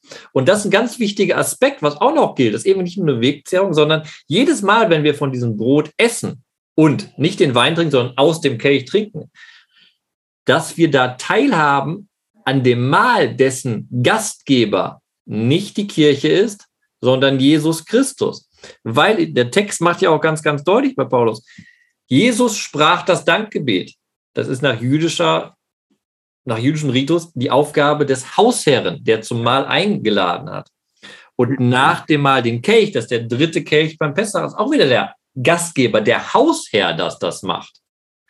Nun steht hier nicht jedes Mal, wenn ihr das Dankgebet sprecht und den Kelch nehmt, nein, sondern wenn wir das Brot, was der Gastgeber uns gibt, essen und wenn wir den Kelch entgegennehmen, den der Gastgeber uns reicht, dann zeigen wir durch diese Annahme, dass wir an den Tod und die Auferstehung Jesu glauben und verkündigen durch diese Annahme sichtbar, dass wir daran glauben. Ja, und Verkündigen hat natürlich eine Zielrichtung. Es ist eben nicht für uns, für unsere eigene Frömmigkeit und für unsere Erlösung. Das ist ja ohnehin ein Topos, den wir bei Paulus sehr häufig finden, dass der Christ eigentlich wissen sollte, dass er erlöst ist und aus diesem Gedanken heraus lebt sondern Verkündigung ist ja etwas, das nach draußen geht. Im Zusammenhang hier, äh, dieser, dieser, dieses Textfragment, was wir jetzt haben, ist ja eingebettet in einen größeren Zusammenhang, in dem es um die Zustände beim Abendmahl in, äh, in Korinth geht, wo offenkundig das, äh, dieser liturgische Akt, sage ich jetzt mal, der liturgische Akt eingebettet war in einen größeren Zusammenhang, auch ein sogenanntes Sättigungsmahl. Und da kam es offenkundig zu Missständen, dass die Armen auf den Plätzen saßen und sich mit weniger zu begnügen hatten und die Reichen sich halt gut gehen ließen. Und dann kommt ja im Anschluss äh, an den äh, Textteil, den du gerade vorgetragen hast, der Vers 27, wer also unwürdig von dem Brot isst und aus dem Kelch des Herrn trinkt, macht sich schuldig am Leib und am Blut des Herrn. Wird ja heute oft so genommen, man muss erst gebeichtet haben, man muss erst fromm sein und was weiß ich was. Das entspricht nicht dem Text. Da steht nicht als Unwürdiger, sondern da steht ein Adverb. Wer auf unwürdige Weise ist und das unwürdig Essen, das Adverbierte bezieht sich auf die Zustände des Herrenmahls als Ganzes. Das heißt, die dort versammelte Gemeinde gibt durch ihre Zustände ein Zeugnis oder ein Unzeugnis ab, worum es eigentlich beim Christentum geht. Wem aber gilt dieses Zeugnis? Offenkundig Gästen, die man mitgebracht hat. Denn auch da gibt es eine Weisung des Paulus, verkündet und redet so, dass Außenstehende es auch verstehen. Also dieses den Tod des Herrn verkünden gilt nicht uns. Wir haben ja das Geheimnis des Glaubens, sondern es geht eigentlich, dass wir es nach draußen tragen. Jetzt ist es natürlich nach 2000 Jahren Kirchengeschichte so, dass wir die heilige Messe feiern. In der Regel sind da seltener Außenstehende, obwohl ich als Leiter der KGI viele Stellen sagen kann, das kommt häufiger vor, als man denkt, dass da auch Leute sind, die noch gar nicht getauft sind. Aber wir haben ja in dem Lateinischen zum Schluss nach dem Segen den Entsendungsruf Ite Missa est. Von dem Missa kommt ja das Wort Messe. Geht, ihr seid gesendet. Das deutsche Geht in Frieden ist davon ja eher ein billiger Abklatsch, weil in diesem Geht, ihr seid gesendet, natürlich sehr deutlich wird, was wir hier gefeiert haben, sollen wir jetzt jede und jede auf seine Weise in den Alltag nehmen und da quasi in Taten und zur Not auch mit Worten leben und verkünden. Da haben wir wieder das Megmotiv, denn Missa, Mission, ist ja ein Gesendetsein. Das heißt, ich muss mit meinen Füßen irgendwo hinlaufen. Ich habe also wieder ein Wegmotiv. Und wieder zu unserem äh, Titel über dem Abend zurückkommen. Wichtiger Punkt, Kirche ist eben nichts, was zum Beispiel mit der Liturgie endet. Kirche ja. ist auch nicht nur das, was da bei der Eucharistie passiert, sondern Kirche beginnt radikal gesprochen am Ende der Messe, wenn wir die Ausgesendeten sind, die doch in die Welt hineingehen ja. und nicht nur in, hinter verschlossener Tür verkünden, was wir da glauben, sondern im Leben leben, was wir da glauben. Das ist vielleicht eine der größten Herausforderungen der Gegenwart, wo wir auch so ein, ein, äh, ein Change hinbekommen müssen in unserem Verständnis, in unserem Verhalten. Ähm, ich will den Leuten das gar nicht vorwerfen. Man hat ihnen über lange Jahrzehnte und vielleicht Jahrhunderte auch eingebläut, du musst beichten gehen, du musst gucken, dass du nicht ins Fegefeuer kommst und so weiter. Es geht immer eigentlich um Selbsterlösung. Ja? Und das ist natürlich in der Frömmigkeitstradition bis heute so, dass wenn ich den Herrn empfange, dann bin ich ganz einig mit ihm und muss gucken, dass ich das reiner Seele tue und sowas. Es entspricht nicht der Botschaft, die wir aus der Heiligen Schrift haben. Da ist dieses Wir sind mit Jesus eins eigentlich eine Selbstverständlichkeit. Und jetzt ist die Frage, was mache ich daraus für die Welt? Und das ist vielleicht eine der größten Herausforderungen, die wir in der Gegenwart haben, dass wir da in unserer Frömmigkeitstradition einen Wechsel einleiten müssen. Das wird nicht leicht werden, weil man natürlich über Jahrhunderte im kollektiven Bewusstsein äh, da etwas entsprechend ähm, hat. Lass uns mal direkt zurückgehen zu Buch Exodus und genau sagen, guck mal, wir sind ja. durch unsere Taufe zu Priester, Königen und Propheten berufen.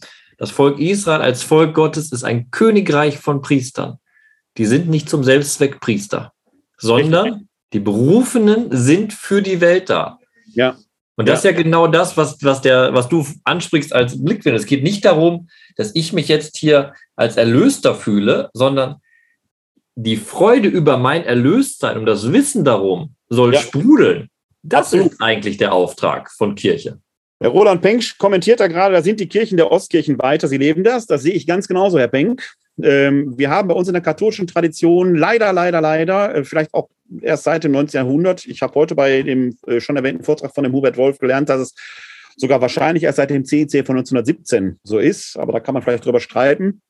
Ähm, äh, ja, dass wir dieses Priestertum als eine besondere Form der Berufung haben, mit dem ganzen Überbau zölibatär und äh, was weiß ich, äh, ähm, äh, ordina, äh, ähm, hier, ontologische Erhöhung und so weiter.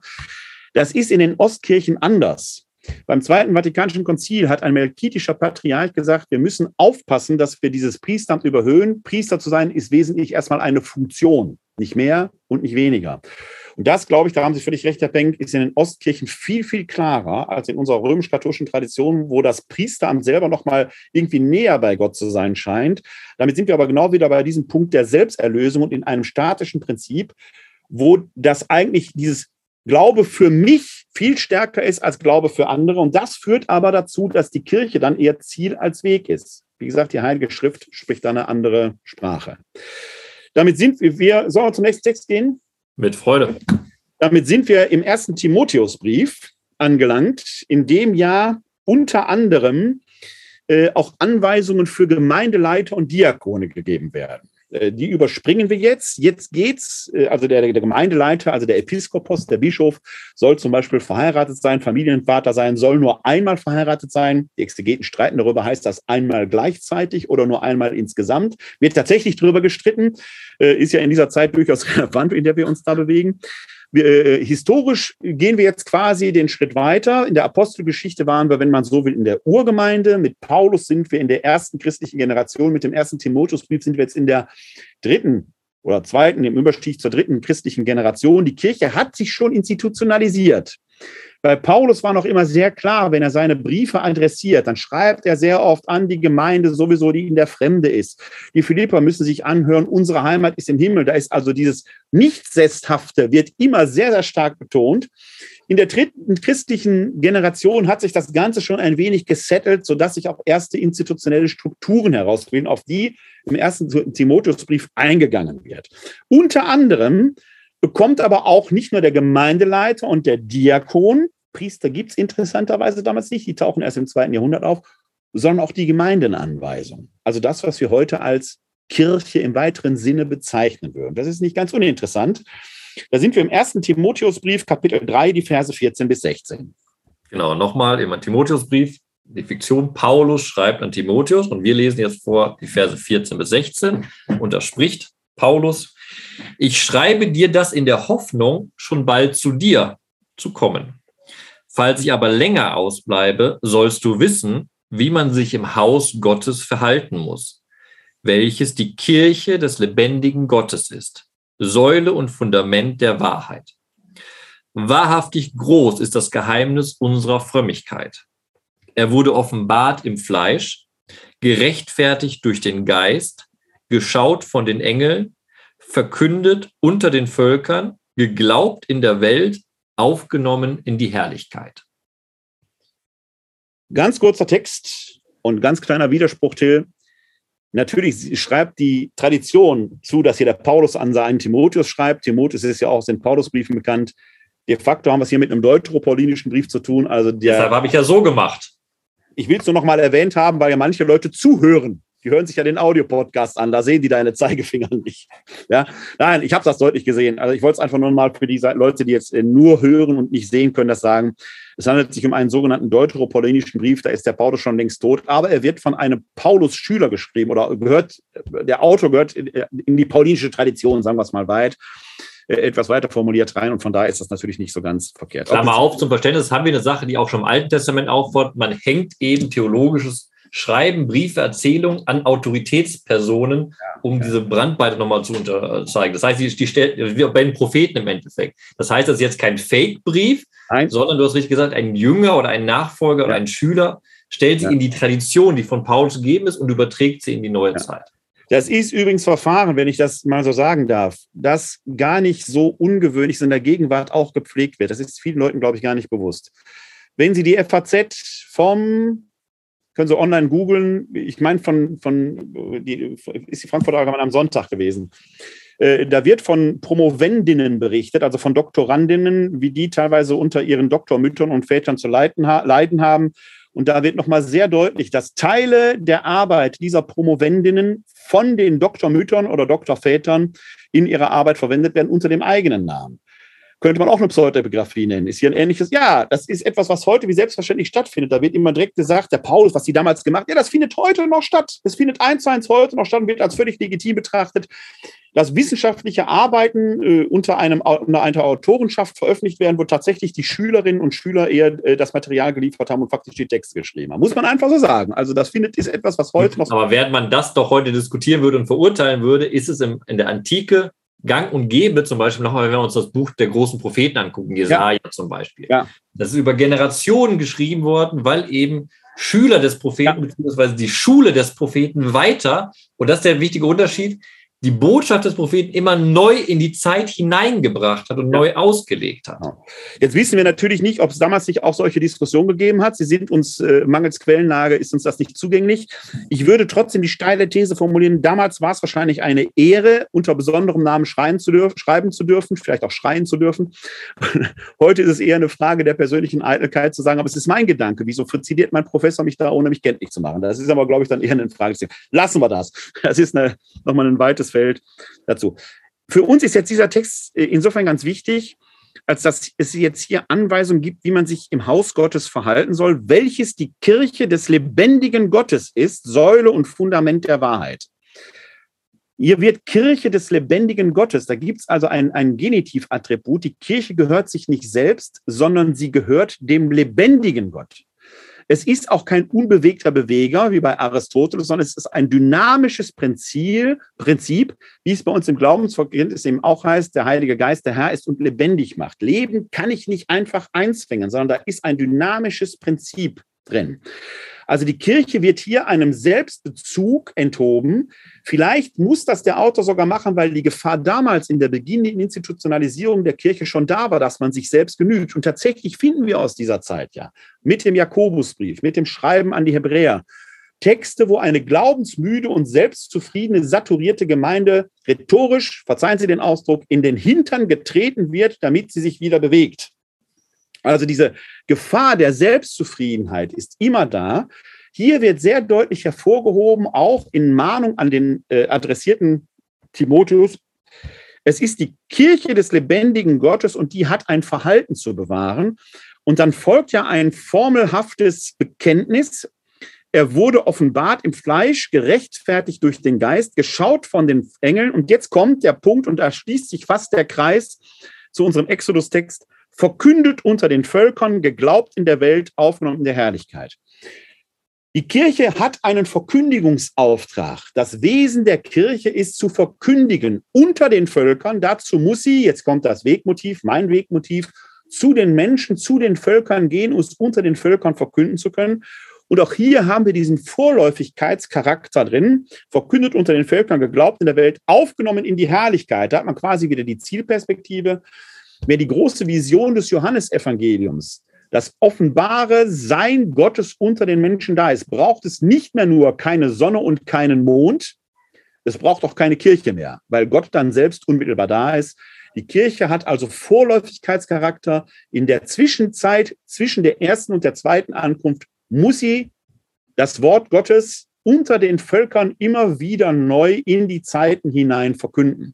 Und das ist etwas, was man eben nicht mit Selbstzweck machen kann, nicht mit Marketing machen kann. Man kann nicht die Kirche vermarkten. Wenn wir über Marketing reden, müsste man mit Blick hier auf den ersten Timotheus nicht sagen, wie vermarkten wir Kirche, betreiben wir Kirchenmarketing, sondern wie machen wir Wort Gottes Marketing. Genau. Und nochmal, dass du unterstreichen, was du gesagt hast. Das Ziel zeigt eben, da gibt es keinen Tempel, da gibt es keine Kirche, da gibt es unmittelbare Nähe und Leben in der Herrlichkeit Gottes. Dann braucht es keine Priesterschaft, kein Königreich der Priester mehr, sondern dann ist der Sinn und Zweck der Verkündigung erreicht. Die Unmittelbarkeit, das Sein in der Gnade Gottes. Das ist das Ziel, wo alles hinarbeitet.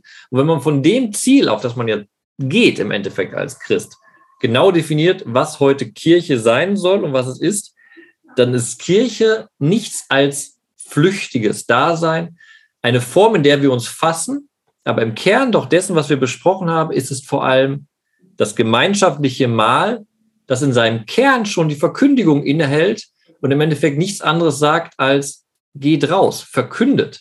Kirche muss qua Definition nicht das Hineingerufen sein in irgendwelche Mauern sein, sondern das hier rausgesendet sein in die Welt, in dem Verständnis, dass ich voller Begeisterung erzähle von dem, woran ich glaube. Und das also Ich, was ich gerade besprochen habe, begrenzt sich auf keinen bestimmten Kreis von Gläubigen, sondern auf jedem, der sich Anhänger des Weges Jesu nennt. So gesehen sollten wir vielleicht eher lernen, äh, das äh, Brotbrechen, die Eucharistie eher als Picknick wahrzunehmen, als Zwischenstation, als Stärkung, um wieder auf den Weg zu gehen. Ist ja auch das, was das Konzil sagt. Quelle und Höhepunkt. Zwischen Quelle und Höhepunkt liegt ja ein Weg, eine Mission, die wir zu gehen haben. Also könnten wir die Frage eigentlich eindeutig beantworten. Ist die Kirche jetzt Weg oder Ziel, Till? Die Kirche ist eine Herberge auf dem Weg. Mehr nicht. Mehr nicht. Dem ist nichts hinzuzufügen. Und ich glaube, das ist die große Herausforderung der Gegenwart, das wieder äh, zu lernen. Gerade weil manche Bischöfe ja auch immer gerne davon sprechen, dass die Kirche ein Geschenk Gottes sei, das unverändert sein dürfte.